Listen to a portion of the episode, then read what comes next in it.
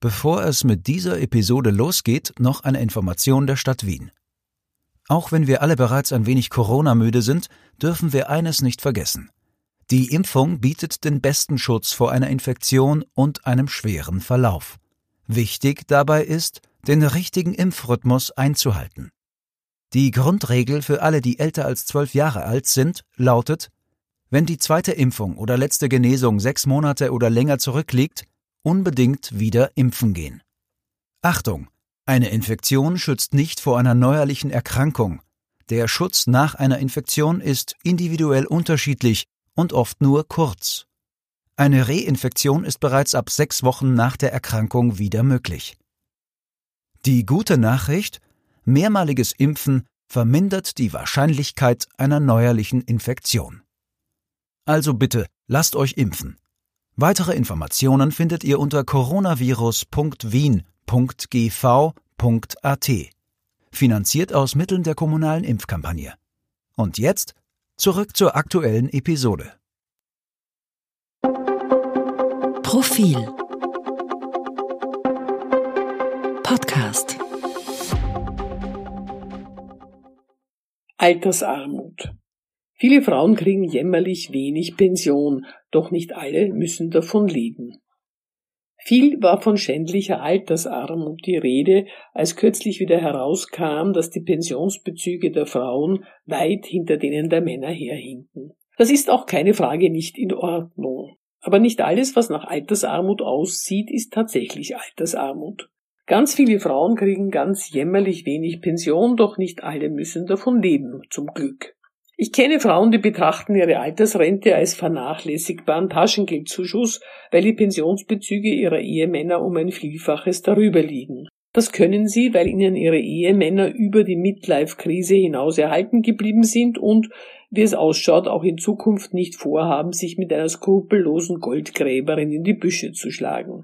Anderen sind die Ehemänner verstorben, was traurig ist, aber an ihrer finanziellen Absicherung nichts ändert. Stichwort Witwenrenten. Das heißt, oberflächlich betrachtet steht manchen Frauen im Alter nur ein Bettel von Einkommen zur Verfügung, der aber bei genauerem Hinsehen zu einem annehmbaren Familieneinkommen aufgefettet wird.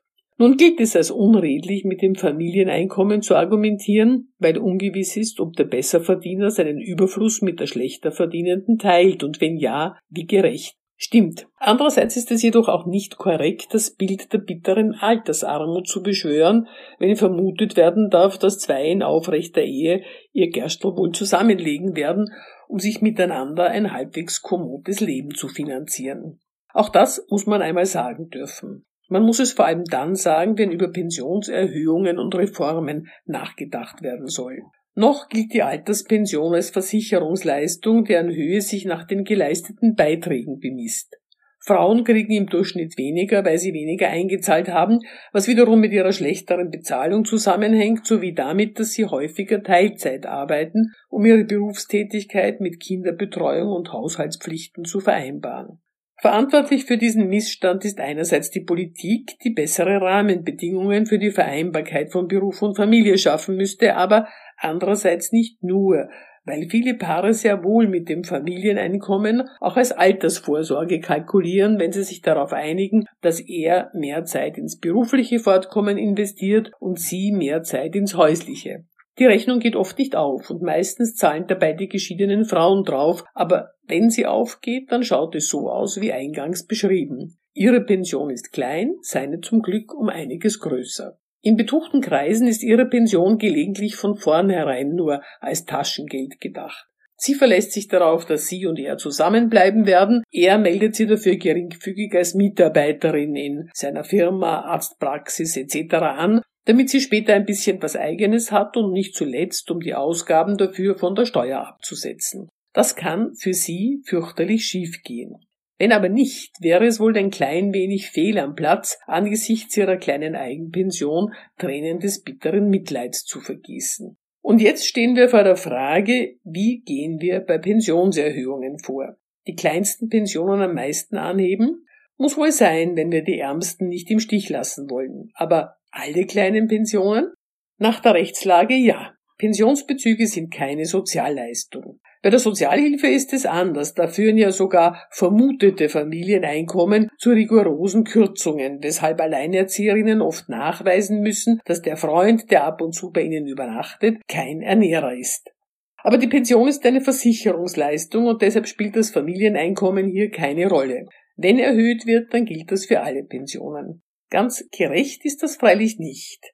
Die abgestrudelte Vollzeitbeschäftigte, die 40 Jahre lang brav Pensionsversicherungsbeiträge eingezahlt hat, muss sich schon ein wenig gepflanzt vorkommen, wenn die Taschengeldpension der wohlversorgten höheren Gattin prozentuell um einiges mehr angehoben wird als ihre, weshalb die höhere Gattin bald genauso viel Altersrente bekommt wie sie. Man kann halt das Versicherungsprinzip nicht aushebeln, Offenbar doch, sonst wären ungleiche Erhöhungen nicht möglich. Sie sind im Prinzip notwendig, wenn der Graben zwischen den Altersversorgten nicht zu breit werden soll. Deshalb kann das kein Plädoyer dafür sein, den Sparstift bei den kleinsten und kleinen Pensionen anzusetzen. Was also tun? Wie wär's, wieder einmal über die Höchstbemessungsgrundlage nachzudenken, soll heißen darüber, ob Spitzenverdiener nicht höhere Solidarbeiträge für die Pensionsversicherung leisten sollen, von der ihre eventuellen Gattinnen eventuell unangemessen profitieren. Käme der abgestrudelten Vollzeitbeschäftigten ohne Aussicht auf eine Höchstpension vielleicht nicht ungerecht vor.